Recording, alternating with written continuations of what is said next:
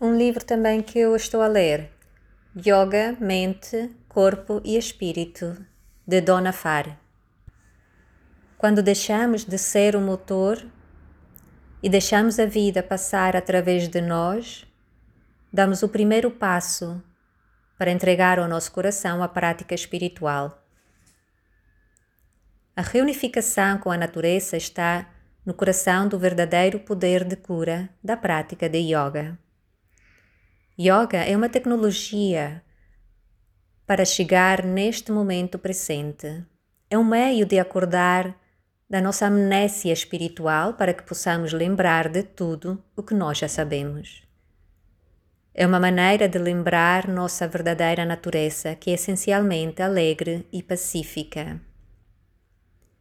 Desenvolvido como uma ciência pragmática por videntes antigos séculos atrás, o yoga é uma prática que qualquer pessoa, independentemente da idade, do sexo, da raça ou da crença religiosa, pode usar para realizar todo o seu potencial. Da mesma forma, o yoga não tem a ver com autoaperfeiçoamento ou nos tornarmos melhores. É um processo de desconstrução de todas as barreiras que podemos erguer que nos impedem de ter uma conexão autêntica conosco e com o mundo. No entanto, há muito trabalho a fazer.